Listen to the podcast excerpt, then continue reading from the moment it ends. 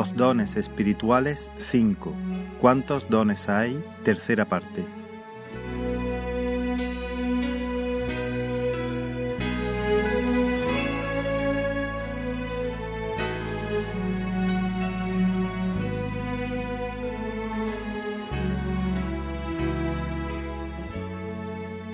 espirituales.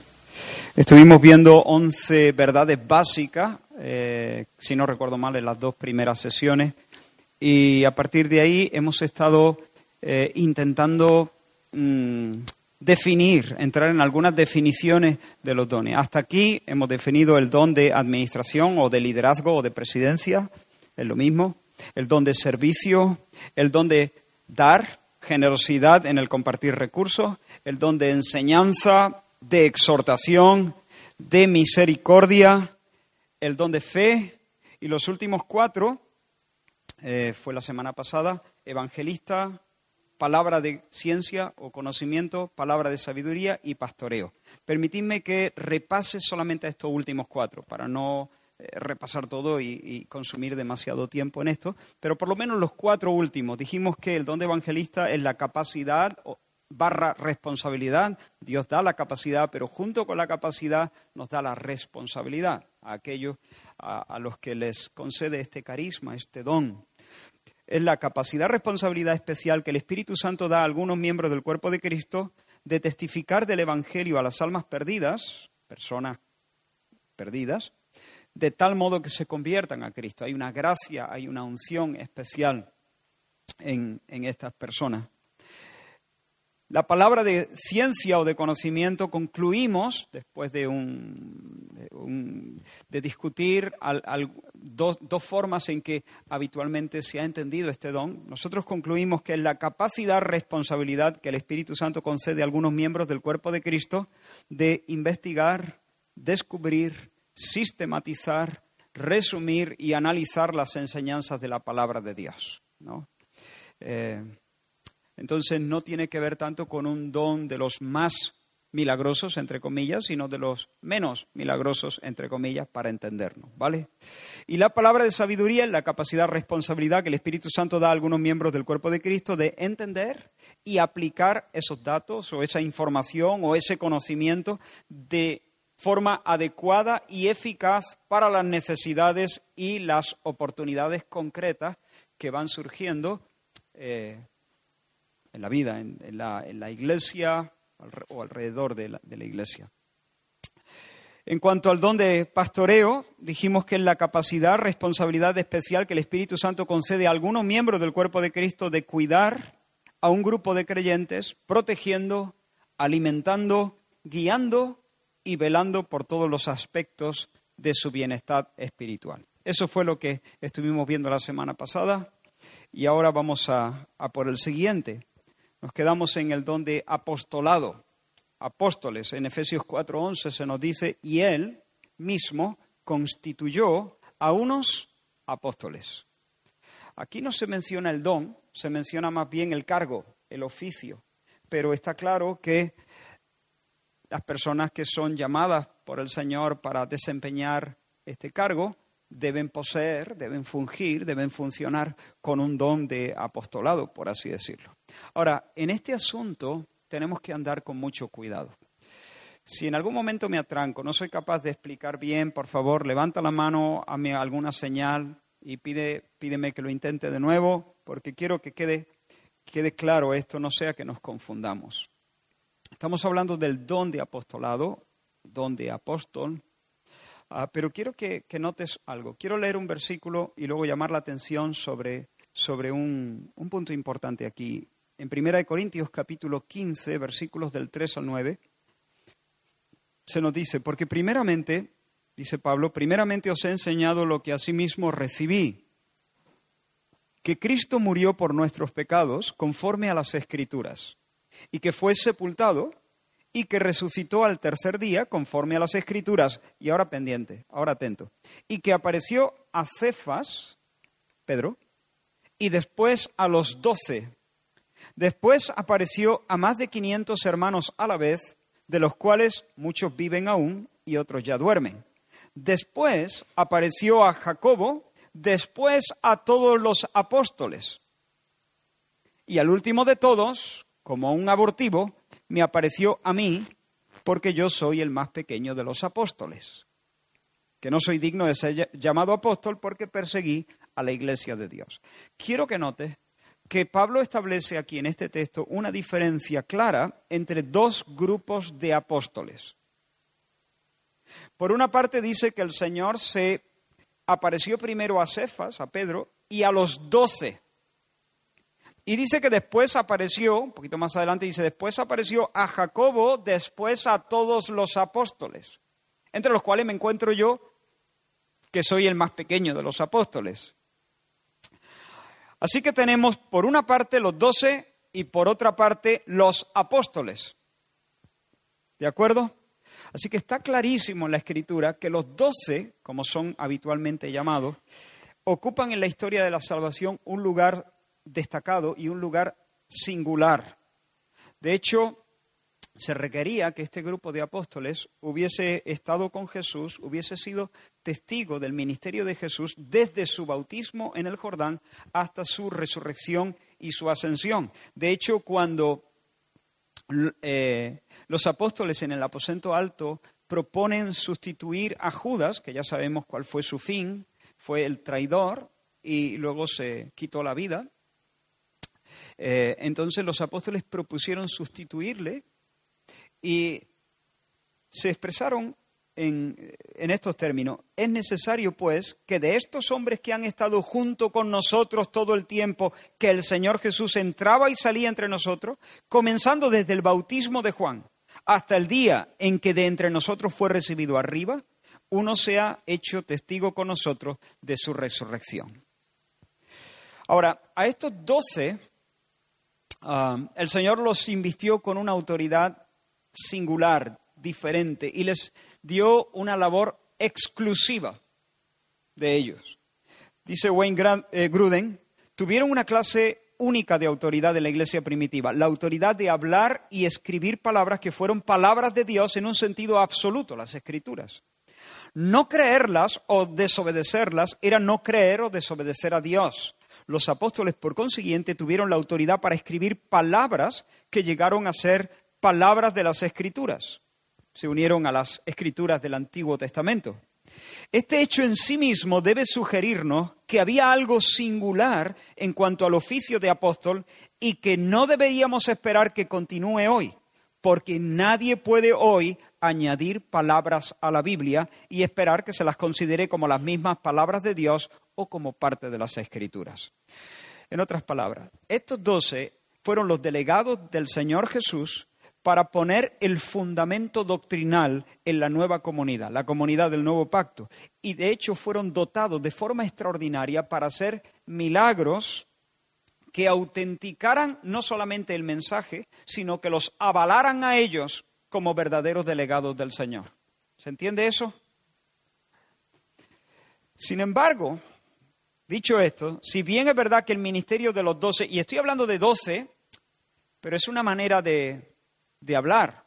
Porque daos cuenta que aquí cuando el Señor dice que se aparece a los doce, se aparece a Pedro y después a los doce en su resurrección, si hablamos literalmente, no hay doce, ¿verdad? ¿Cuánto hay?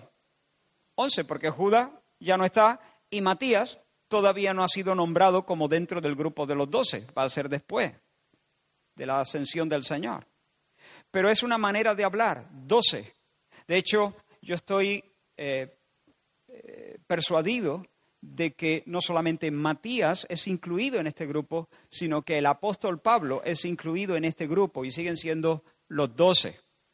Y, y, es un grupo, por ejemplo, cuando Santiago, el hermano de Juan, Jacobo, uno de los discípulos, es decapitado, es, es muere como un mártir eh, muy temprano, eh, los, los, discípulos no se ven, los apóstoles no se ven combinados a buscarle un sustituto. Este número ya, ya eran los doce, independientemente si eran trece o si eran once.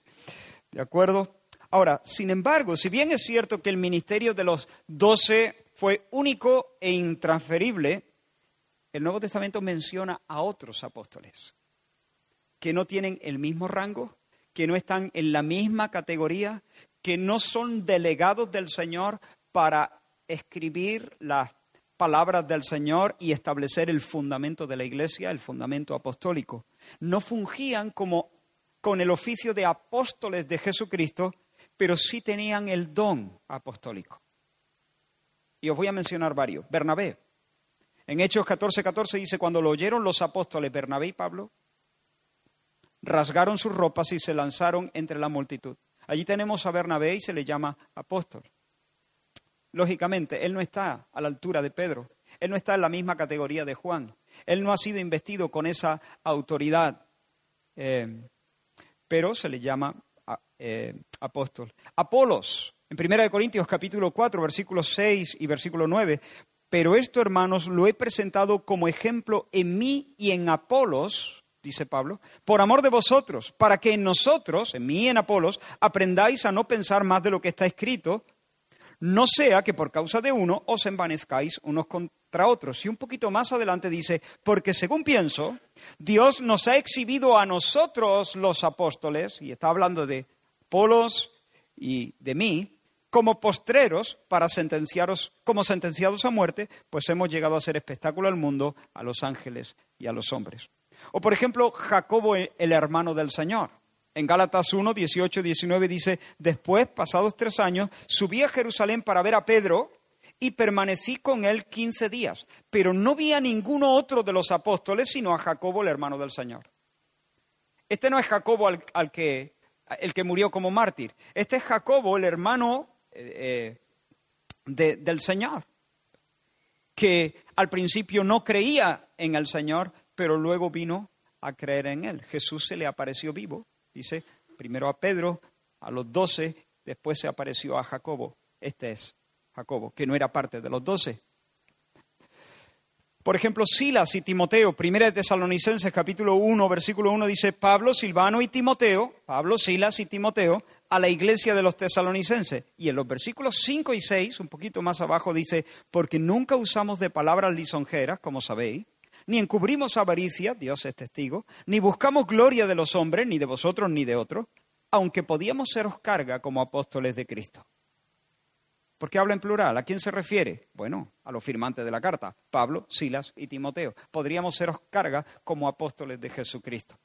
Así que podríamos decir que el ministerio y el don apostólico del orden de los doce ya no está vigente. No hay apóstoles como los doce se acabó. Cuando murió el último de los doce, se acabó esa categoría de apóstol, porque el fundamento había quedado establecido y el fundamento cuántas veces se pone. ¿Cuántas veces se pone el cimiento de una casa o de un edificio? Una vez. Una vez que está puesto, todo se construye sobre él, pero no se vuelve a poner el cimiento. No hay, por tanto, en la actualidad nadie que funja con una autoridad apostólica de la categoría de los doce. Nadie. Y si alguien pretende ser un apóstol como Pedro o como Juan o como Pablo, esa persona está fuera del orden divino. Se está abrogando una autoridad que no le pertenece. Eh, bien. Ahora,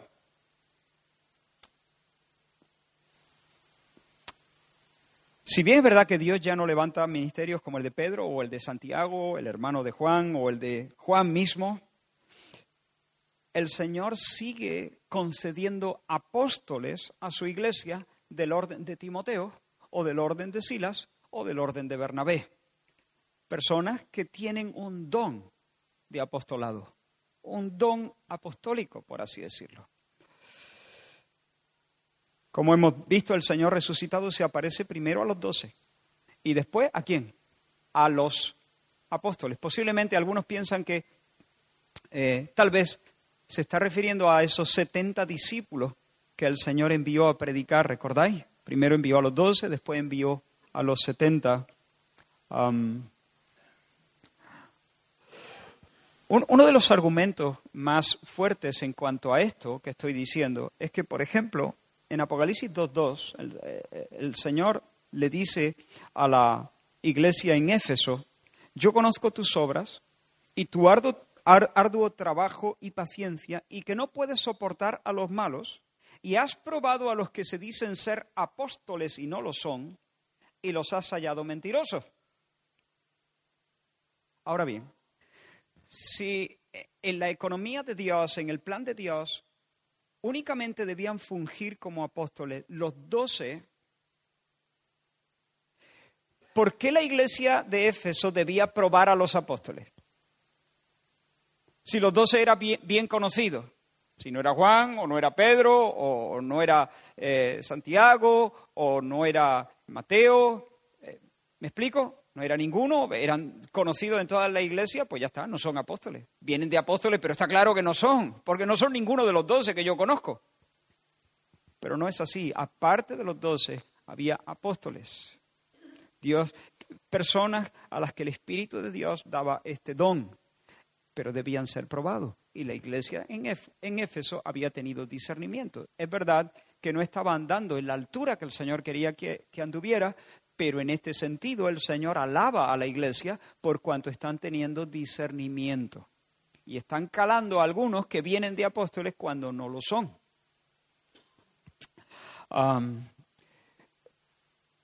bien, teniendo todo esto en cuenta, podemos decir que el don de apóstol es la capacidad, responsabilidad que el Espíritu Santo concede a ciertos miembros del cuerpo de Cristo de abrir nuevos campos para el Evangelio y ministrar eficazmente, frecuentemente en otras culturas, de manera que se establecen iglesias y se supervisan iglesias.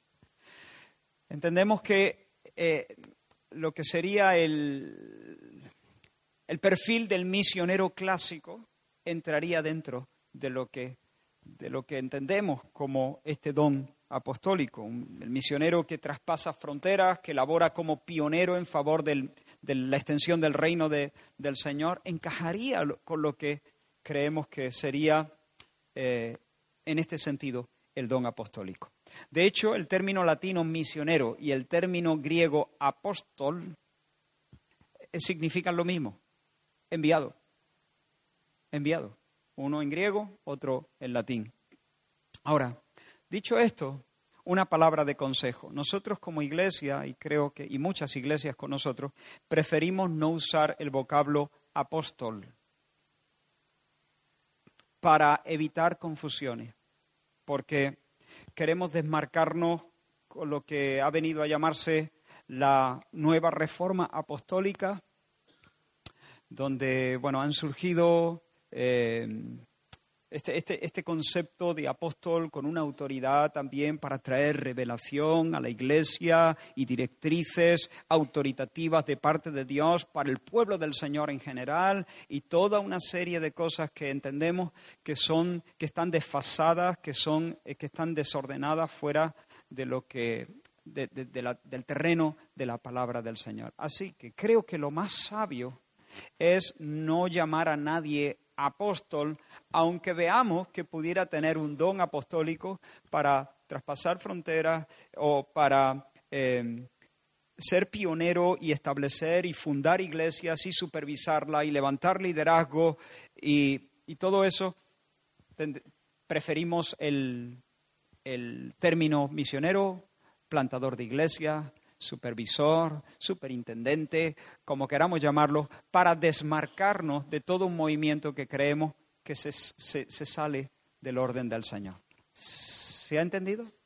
¿Sí? ¿Hay alguna pregunta en este sentido? ¿Cómo? Apóstolas. Sí, no, nosotros nos desmarcamos completamente de, de, eso, sí, sí, sí. sí. Ahora, una, una cita de William MacDonald dice, en el sentido estricto de la palabra, ya no tenemos más apóstoles. En un sentido más amplio, seguimos teniendo mensajeros y plantadores de iglesias que el Señor envía.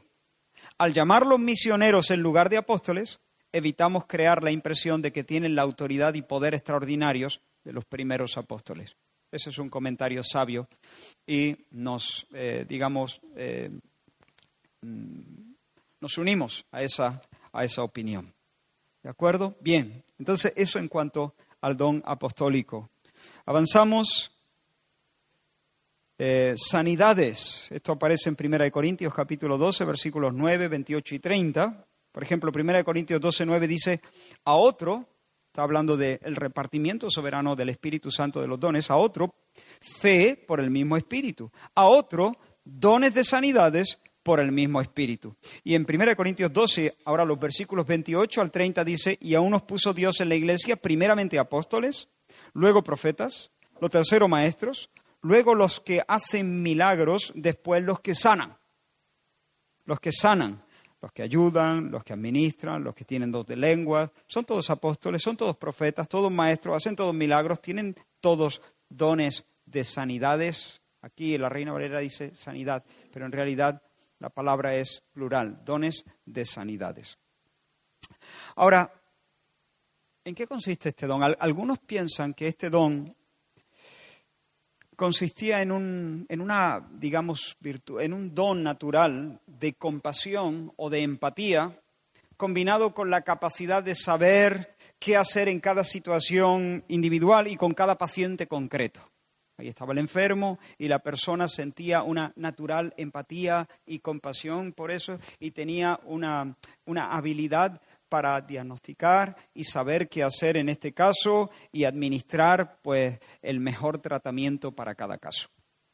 Algunos eh, piensan que el don de sanidad eh, era ese conocimiento un poco intuitivo, eh, agudizado y sensibilizado por el Espíritu Santo, pero nosotros no podemos estar de acuerdo con esa, con esa idea, porque el contexto de todo el Nuevo Testamento nos obliga a pensar que Pablo aquí se tiene que estar refiriendo a sanidades del mismo tipo que las sanidades que Jesús hacía o que los apóstoles realizaban. Son sanidades instantáneas, sanidades milagrosas, sanidades inexplicables desde un ángulo natural. Ahora quiero decir algunas cosas en cuanto a la, a la sanidad. En primer lugar, debemos recordar que la enfermedad física es un resultado de qué? De la caída, del pecado. Eh, es uno de los males que vienen como consecuencia de la maldición tras la caída. Ahora, Cristo nos redime de la maldición cuando muere en la cruz.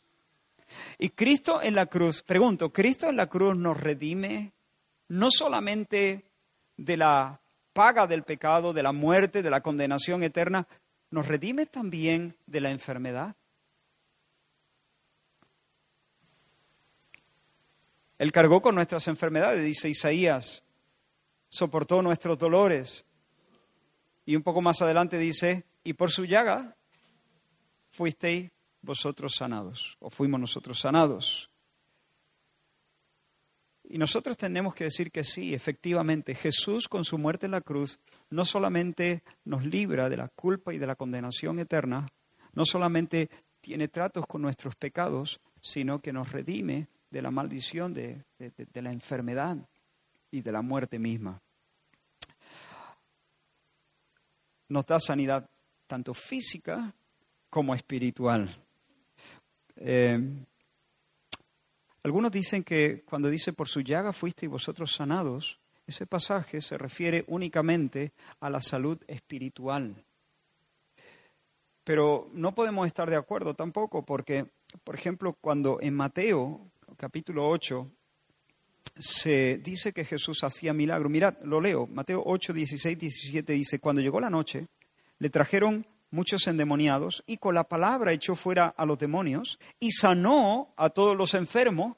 Y mira lo que dice Mateo. Para que se cumpliese lo dicho por el profeta Isaías cuando dijo, Él mismo tomó nuestras enfermedades y llevó nuestras dolencias. Así que cuando Mateo vio la sanidad física de algunos, dijo, aquí se está cumpliendo esta palabra que profetizó Isaías. Ahora, lo que tenemos que entender es que si bien el Señor compró para nosotros en la cruz del Calvario perfecta sanidad para nuestros cuerpos, nosotros vivimos, eh, como dicen los teólogos, en el ya, pero todavía no. El siglo venidero ya ha irrumpido entre nosotros, pero y ya disfrutamos no solamente de los, del poder del siglo venidero, sino de las, de las bendiciones venideras. pero no las disfrutamos plenamente. ¿Cuándo, las vamos a, disfrutar plenamente? Cuando el Señor venga. Y cuando el Señor venga, entonces eh, nosotros disfrutaremos realmente de todo lo que el Señor compró en la cruz para nosotros, de una resurrección y de una salud que ya no se deteriora. Sin embargo, eh, sí que nosotros podemos reclamar la sanidad de, de nuestro cuerpo en base al sacrificio, la ofrenda de Jesús. Lo que no podemos reclamarla es para este minuto. Sin embargo, eh, los milagros que el Señor hizo y los milagros que los apóstoles hicieron eh, nos deja ver que es la voluntad del Señor que aunque la, la plena posesión de lo que el Señor ha comprado en la cruz no la vamos a recibir hasta la segunda venida del Rey Jesús, la voluntad del Señor es de tanto en tanto anticipar eso. Anticipar eh, es como dar, sí, como una, una, prueba, una, un anticipo eh, de todas las bendiciones que nos aguardan. Así que, algunas, eh, algunas recomendaciones para nosotros. ¿Debemos orar por sanidad, sí o no? Sí, debemos orar por sanidad. Debemos evitar desanimar a las personas. Debemos orar por sanidad. Es verdad que tenemos que hacerlo sabiendo que es probable, es posible, que hasta que el Señor no venga, la sanidad eh, no se experimente. Es más, incluso las personas que llegan a sanarse y llegan a experimentar sanidad de este lado de la eternidad, luego se deterioran, envejecen y terminan muriendo. Por lo tanto, esa promesa no se va a experimentar de forma plena hasta que el Señor venga. Pero pudiera ser que sí, así que nunca debemos desanimar a nadie en la fe. Pero sí tenemos que evitar una cosa que se ha dado para perjuicio del pueblo del Señor en muchas ocasiones y en muchos lugares. Debemos evitar decir que siempre es la voluntad de Dios sanar. Y que Dios siempre sana siempre que haya la fe suficiente. Y que si no hay sanidad es porque no hay fe suficiente. Eso sencillamente no es verdad. No es verdad. Podemos decirle a las personas que Dios sana. Y que Dios ha manifestado muchas veces su, su buena voluntad para sanar. Y que debemos creer que Dios sana y que tal vez quiera hacerlo, que Dios sana con frecuencia, que es posible que sean sanadas, pero que estamos viviendo en una era en que el reino del Señor ya está y los poderes del siglo venidero ya están, pero todavía no, todavía no de manera perfecta y completa. Por tanto, los cristianos pueden experimentar sanidad en esta vida. Yo sé que hay aquí personas bajo este techo que han experimentado sanidades milagrosas, sorpresivas, inexplicables e instantáneas de parte del Señor. Pero también hay personas que han orado persistentemente, con fe, con fe fuerte, y no han sido sanadas ni lo serán. En la voluntad del Señor. Bueno, ni lo serán, he dicho mucho. Lo serán, lo serán. Porque por su llaga fuimos nosotros curados. ¿Cómo que no? Claro que lo serán, pero no de momento, no de momento. En cada caso es la voluntad soberana del Señor la que decide el desenlace y nuestro papel es orar, pedirlo, creer, esperar en el Señor y rendirnos con mansedumbre a su voluntad. Dios puede traernos una creciente santificación a través de la enfermedad y el sufrimiento, ¿sí o no? Dios puede hacer, Dios puede usar la enfermedad y el sufrimiento para, para eh, adelantar nuestra santificación de una manera increíble, preciosa. Pero también Dios puede adelantar nuestra santidad y nuestra madurez por medio de una sanidad también puede robustecer nuestra fe y ensanchar nuestro corazón.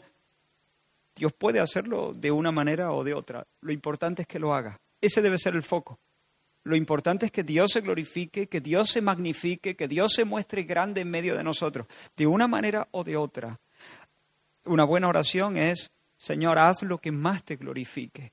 Señor, descanso en tu promesa de que todas las cosas ayudan para bien a los que aman a Dios.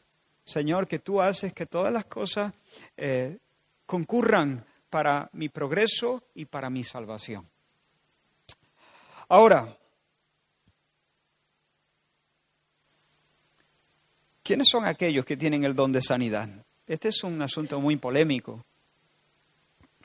Bueno, podemos decir que aquellos que tienen el don de sanidad serán aquellas personas que descubren en la práctica que Dios contesta sus oraciones por sanidad con más frecuencia y más completamente que lo que lo hace con otras personas. Hay personas, todos oramos por sanidad y oramos por enfermos, pero el Señor en su gracia, en su soberanía, capacita libremente a algunas personas dentro de su cuerpo para que operen con una especial unción en este área. Y sus oraciones son respondidas con mucha más frecuencia y de una manera más completa y extraordinaria que las oraciones de los demás. Conclusión, estamos delante de una persona que tiene un don de parte del Señor de, sanidad. Y, cuando descubrimos eso, una iglesia actuará con sabiduría, alentando a esas personas, animándolas para que se prodiguen orando por los enfermos y dándoles oportunidades para hacerlo.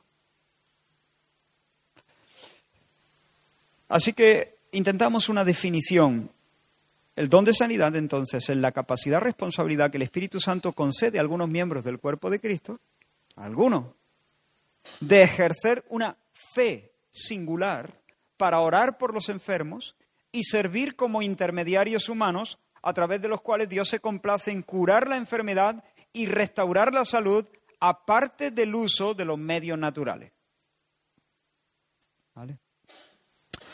Ahora, es interesante notar que siempre que aparece esto, dones de sanidad, aparece efectivamente en plural. En algunos dice dones de sanidad, pero en realidad, como he dicho antes, dones de sanidades. Tanto dones como sanidades son términos que aparecen en plural. Esto parece sugerir, y aquí otra vez eh, no, puedo, no podemos ser dogmáticos, pero parece sugerir que existían diferentes dones de sanidad y tal vez lo que ocurría es que Dios concedía una gracia especial a alguien en, una congregación para orar con fe por enfermos aquejados de cierta dolencia. Y sin embargo, con otro tipo de enfermos tal vez ese don no operaba igual. Me llama la atención que, por ejemplo, en Hechos capítulo 8, versículo 7, hablando de Felipe, se nos dice que sanaba cojos y paralíticos. Dice, porque de muchos que tenían espíritus inmundos salían estos dando grandes voces y muchos paralíticos y cojos eran sanados. En otros lugares la Biblia nos dice que eran sanados enfermos de muchas dolencias, en general. Pero aquí se especifica, había liberación demoníaca y eran sanados cojos y paralíticos. Un poco raro y uno se preguntaría, claro, porque ponte, ponte la escena, ¿no? Imagínate, salen fuera demonios y empiezan a sanarse paralíticos. Ahora, nadie sacaría la conclusión de decir, ah, los paralíticos que hagan fila, ¿no? Dirían, aquí se están sanando enfermedades, yo tengo una úlcera, yo tengo eh, una enfermedad de migraña, de, yo tengo, irían para, pero se nos dice, tampoco se nos dice que no fueron sanados, ¿eh? No quiero, eh, no quiero poner pensamientos que no están ahí. Pero es curioso que se nos dice que paralítico y cojo fueron sanados. Reconozco que hay un grado de especulación en todo lo que estoy diciendo. Ahora, una cosa importante en cuanto al don de sanidad es que la persona con un don de sanidad no puede usar este don a discreción, a voluntad propia bajo su propio criterio o, bajo su propio eh, antojo. No puede decir, vale, yo tengo el don de sanidad, me voy al Quirón y me voy a Reina Sofía. no puede vaciar los hospitales a menos que Dios quiera que lo haga. Porque la persona con un don de sanidad eh, siempre funciona dependiente del poder y de la voluntad del Espíritu Santo. Se, se, podría decir que tiene el don por cuanto esa gracia divina se manifiesta de forma extraordinaria a través de él, pero no porque disponga de un depósito que él puede administrar a su antojo.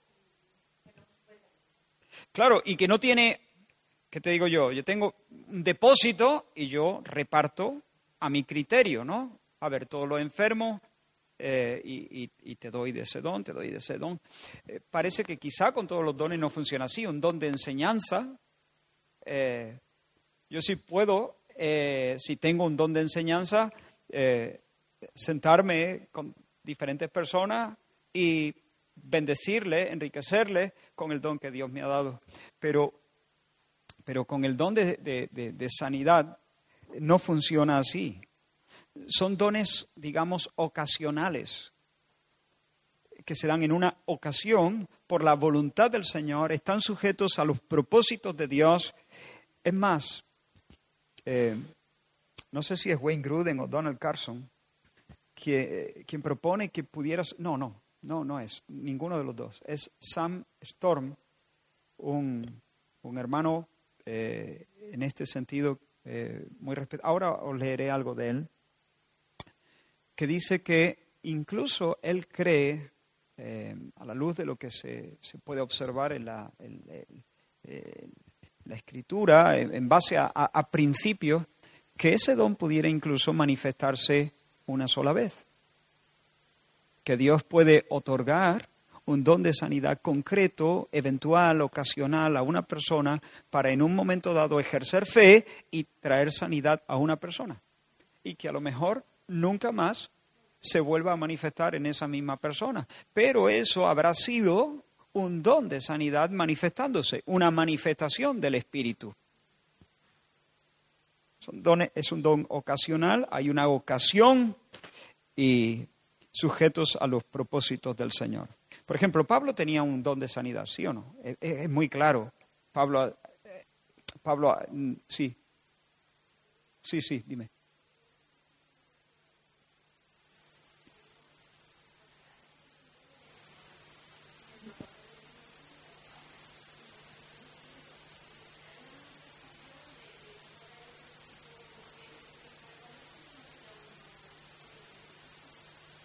Sí, bueno, sí, en este sentido, yo, no aplicaría ese versículo de los dones son irrevocables a este tipo de manifestaciones del Espíritu. Ahí, cuando, cuando, cuando la Biblia habla de que los dones son irrevocables, está hablando de ese llamamiento, el llamamiento de Dios.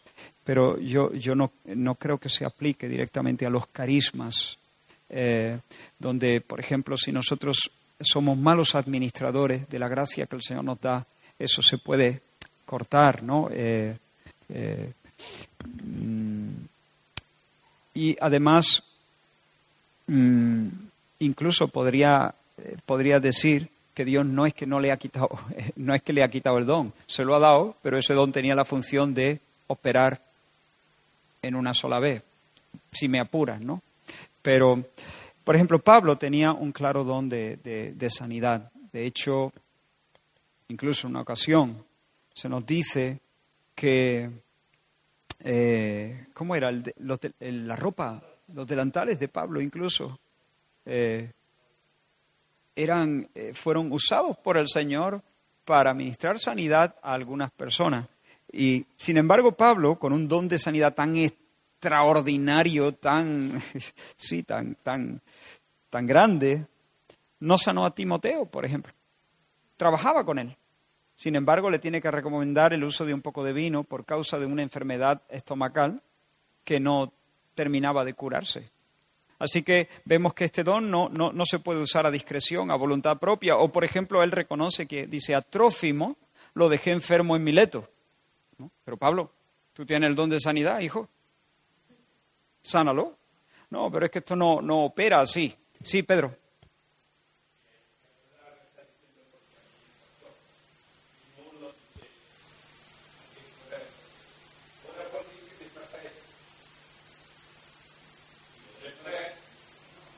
Mm.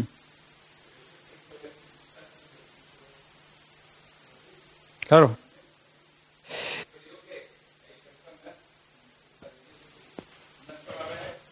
Algunos dirían, algunos dirían, sí, algunos dirían, ahí no hay, ahí no hay ningún don operando, simplemente Dios en su soberanía ha obrado un milagro, pero eso no significa que este don esté vigente y que se haya manifestado en ti. Nosotros, yo, yo puedo admitir lo que, lo que tú propones, que yo creo que este don está vigente y que, eh, lo, que lo que pasa es que no está eh, en nosotros como un depósito que podemos eh, sacar del bolsillo y decir, venga, voy a ponerme a usar mi don a discreción, a voluntad propia, y que pudiera manifestarse una sola vez. Son diferentes criterios. Cualquiera que crea en la Biblia no va a negar que Dios pueda hacer milagros. Hay personas que piensan que eso sería simplemente una manifestación poderosa del Señor, un milagro, un milagro, pero eso no significaría que tú hubieses operado con un don.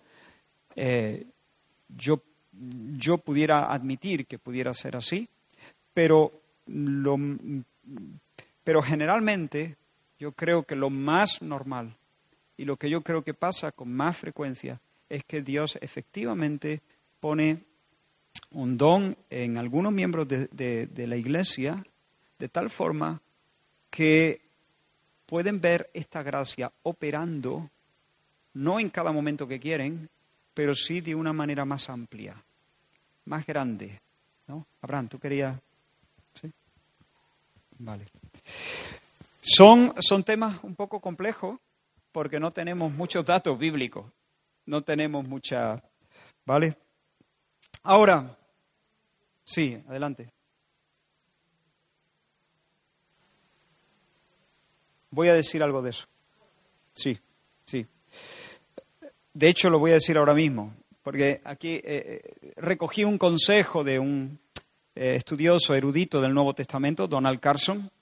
Dice, una de las cosas que nuestra propia generación debe evitar es la institucionalización de los dones. Si a un cristiano se le ha concedido el carisma de sanar a un individuo particular de una enfermedad específica en un momento concreto, ese cristiano no debería pensar que se le ha concedido el don de sanar en general, promoviendo así un ministerio de sanidad. De hecho, yo creo que esto puede llevar campañas de sanidad donde se anuncian un culto de sanidad el viernes de 5 a 7. Uf. Venga por tu milagro, sí. No dudo. Mirad, quiero ser prudente. Eh, en estas cosas tenemos que ser muy prudentes y andar con pies de plomo, porque podemos eh, entristecer al espíritu si nos vamos a cualquiera de los extremos. No dudo que en algunas ocasiones el Señor haya podido verdaderamente moverse en un contexto así. Pero después de decir eso, cuando el corazón es limpio, cuando realmente Dios ha, movido en fe a una iglesia o a un grupo de personas o a un siervo suyo particular, ha movido en fe dándole la plena convicción de que el Señor se va a manifestar y ha convocado a la gente para que vengan. Puede ser, puede ser. Eliseo le dijo al rey, dile que venga que sepa que hay un Dios en Israel. ¿no? Eh, fue y, y, el, rey también, ¿no? Eh, no, a, eh, fue, fue con Naamán, exacto. ahora, creo que eh, eso puede ser, pero en general el, el, anunciar este tipo de cosas, montar este tipo de eventos, como si nosotros tuviésemos eh, esa, esa, capacidad de, de, controlar y administrar la gracia del Señor así y decirle al Espíritu Santo que tiene que empezar a moverse a las 5.00 y que a las 7 terminamos eh, esto puede llevar a excesos, puede traer mucha deshonra al, al, Evangelio, puede traer descrédito a la causa de Cristo y puede dejar a muchos también confundidos, especialmente los que no se sanan, los que... ¿Vale? Ahora, una, una palabra, ¿qué hora es? Oh, oh. Vale, vale, voy terminando. Una palabra en cuanto a, al uso de la medicina. Os leo una frase de Wayne Grudem que creo que es muy sabia. Debemos usar de buen grado la medicina con gratitud hacia el Señor. Porque hago un paréntesis, porque hay personas que piensan que si usan la medicina están atentando contra la fe, están desconfiando contra el Señor, ¿no? Entonces, no, yo no voy a tomar medicina porque el Señor me sana, el Señor me sana. Él dice, debemos usar de buen grado la medicina con gratitud hacia el Señor, pues del Señor es la tierra y todo cuanto hay en ella. De hecho, cuando hay medicina disponible y rehusamos utilizarla, en casos que nos pondrían a nosotros o a otros en peligro, entonces parece como si estuviéramos poniendo a prueba al Señor nuestro Dios. Esto es similar al caso de Satanás tentando a Jesús a que se tirara del templo, del pináculo, en lugar de bajar por la escalera. Cuando hay medios ordinarios para bajar del templo, las escaleras, es poner a prueba a Dios tirarse y así demandar que realice un milagro en ese preciso momento. Rehusar el uso de una medicina efectiva, insistiendo en que Dios lleve a cabo un milagro de sanidad en lugar de una cura a través de la medicina, es muy similar a esto. Ahora, vuelvo a matizar, creo que en ocasiones muy particulares, extraordinarias, el Señor en un momento dado puede impartir fe sobrenatural, no fe de salvación, sino fe milagrosa, para creer que el Señor me sana, me ha sanado o me va a sanar. Entonces me tiro las gafas y las tiro. Me quito las gafas y las tiro. ¡Pum! Hay personas que han recibido una palabra de fe y han recibido su sanidad. Fuera. Pero también he oído de personas que han hecho eso y se han tenido que comprar otra después. Entonces, una cosa es la fe. Sí, también, también. Entonces, eh, cuidado, porque la fe es una cosa y la presunción es otra. La fe es una cosa y la presunción es otra. Ahora, voy a terminar, no voy a entrar en, el, siguiente, que el siguiente es milagros. Estamos hablando de sanidad, el siguiente es milagro, no, no es exactamente lo mismo, pero me voy a quedar aquí en la sanidad.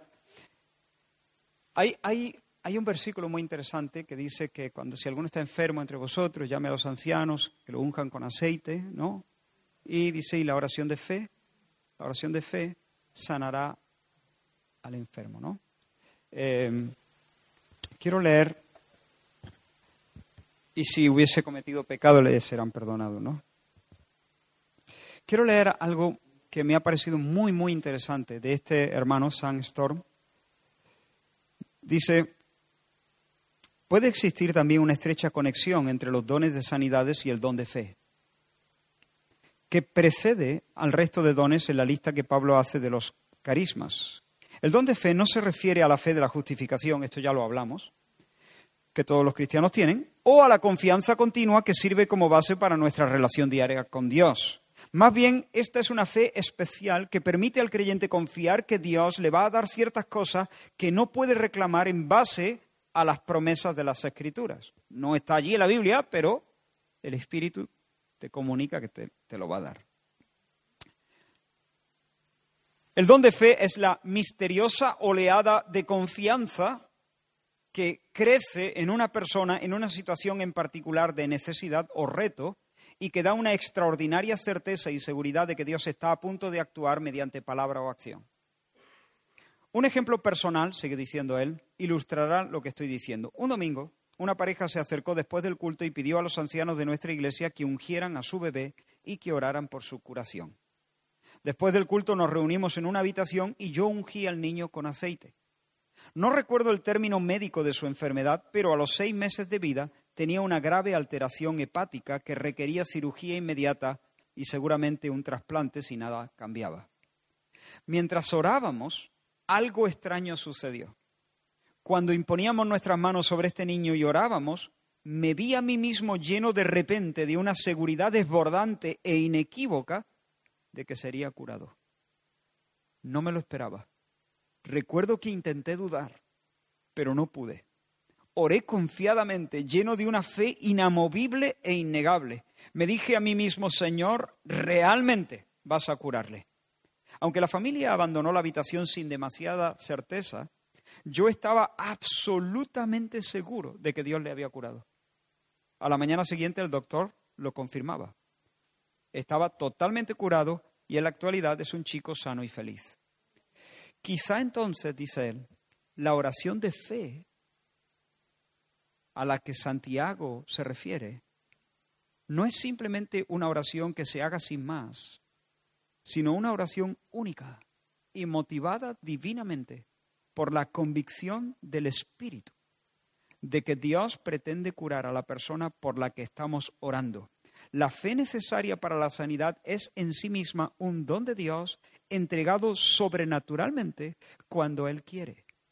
Cuando Dios decide curar, produce una fe o confianza en los corazones de los que oran, de modo que esa es precisamente su intención. El tipo particular de fe a la que se refiere Santiago en respuesta a la cual Dios sana no es del tipo que podamos ejercer por nuestra propia voluntad. Es el tipo de fe que podamos ejercer solamente cuando Dios quiere. Por lo tanto, no hay razones para pensar que si yo hubiera orado por otro niño enfermo el mismo día, necesariamente se hubiera sanado. No tiene por qué ser así. El hecho de que recibiera el don de sanidad en esa ocasión no garantiza que mi oración tenga el mismo éxito en otro caso. Honestamente nunca había visto ese pasaje de esta manera, pero me, me atrapó el corazón y creo que ahí me convence este argumento.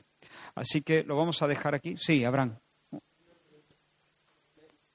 Me parece interesante. ¿Por, qué, porque en ese texto de Santiago habla de llamar a los ancianos y no a los que tienen dones de sanidad? Bueno, es posible, es posible que algunos sugieren que, puede ser porque la enfermedad esté siendo parte de una disciplina divina Em, aunque yo no estoy del todo seguro, em, porque dice, y si hubiere cometido pecados, ¿no? Por lo tanto, si es un condicional, pudiera ser que no los hubiera cometido. Mm, no sabría responder bien esa. Sé que, sé que este es un argumento que se, que se usa, que es una, una persona que está en una situación de debilidad física, por causa de una disciplina, por causa de pecados, eh, y entonces debe confesar sus pecados, debe hacerlo con los ancianos. Pero ese argumento personalmente no me convence, no sabría. ¿Tú tienes alguna sugerencia? No, pero, no, pero me parece interesante porque habla, habla si hay algún enfermo, profesor. si hay algún enfermo Claro. Sí. Sí. Sí. Posiblemente porque simplemente es el, es el cauce eh, de autoridad. A lo mejor si, si, si, no, no, si no puede asegurar que en cada comunidad de fe pequeña haya personas con un don reconocido de sanidad, pues sencillamente una manera general de hablar es llama a los líderes de la congregación, llama a los ancianos, ¿no? Pero ahí está la prudencia de los ancianos también. Podría o no. Y como no se sabe, llama a los ancianos. En este caso, los ancianos pueden, eh, si conocen a, la Grey y saben que hay alguien que el Señor lo usa de una manera particularmente, eh, o sea, particular, singular en ese área, pueden ser acompañados por, por esa persona, ¿no? Paco, ¿tú, tú querías decir algo?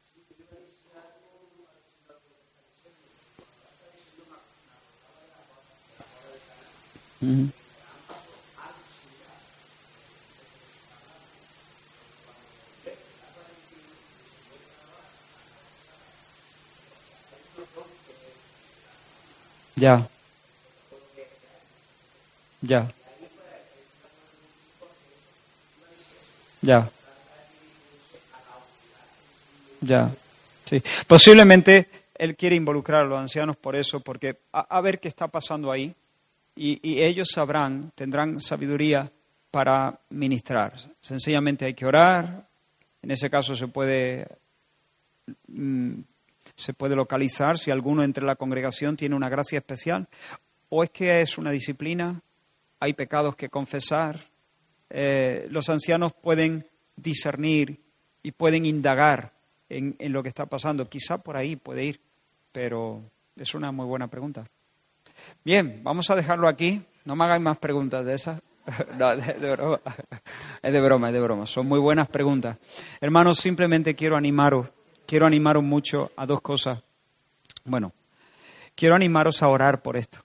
Orar, orar. Hermano, esto, esto no puede ser algo teórico para eh, llenar de información nuestras cabezas. Orar para que el Señor active dones que puedan estar dormidos, para que el Señor reparta nuevos dones porque los necesitamos.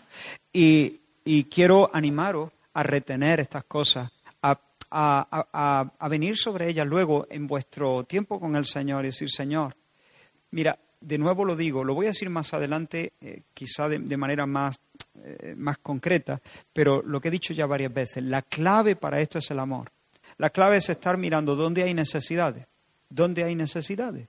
Ahora mismo tenemos personas enfermas, por ejemplo, en la iglesia. Eh, bueno, ¿Quién sabe si el Señor te da a ti un don muy grande de fe y, de... Es que el don de fe y de sanidad se solapan, ¿no? Pero ¿quién sabe si el Señor te pone algo, algo así? Sin locura, sin excentricidades, siempre mansito y sencillo eh, delante del Señor. Pero ¿quién sabe, no? Hay enfermos, vamos a orar por ellos. Y, bueno, si, oye, si oras por diez y se te sanan ocho, eh, tú tienes un don de sanidad, ya te lo digo yo. ¿Vale? Que el Señor te, te bendiga. Nos saludamos y terminamos aquí. Fija tus ojos en Cristo, tan lleno de gracia y amor. Y lo te